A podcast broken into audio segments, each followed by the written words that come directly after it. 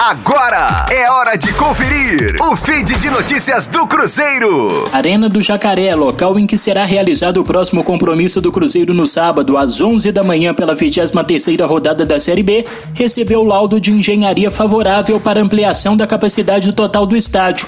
De acordo com o presidente do Democrata, clube que administra o estádio, como parecer favorável, já será possível promover a ampliação da capacidade.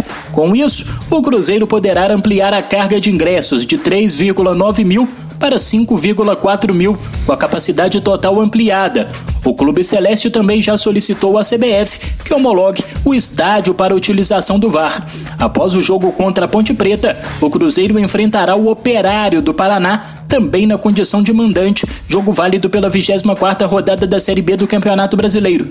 Esta é outra partida que a Raposa tem a intenção de realizar na Arena do Jacaré em Sete Lagoas. Da Rádio 5 Estrelas, Matheus Liberato. Fique aí! Daqui a pouco tem mais notícias do Cruzeiro. Aqui, Rádio 5 Estrelas.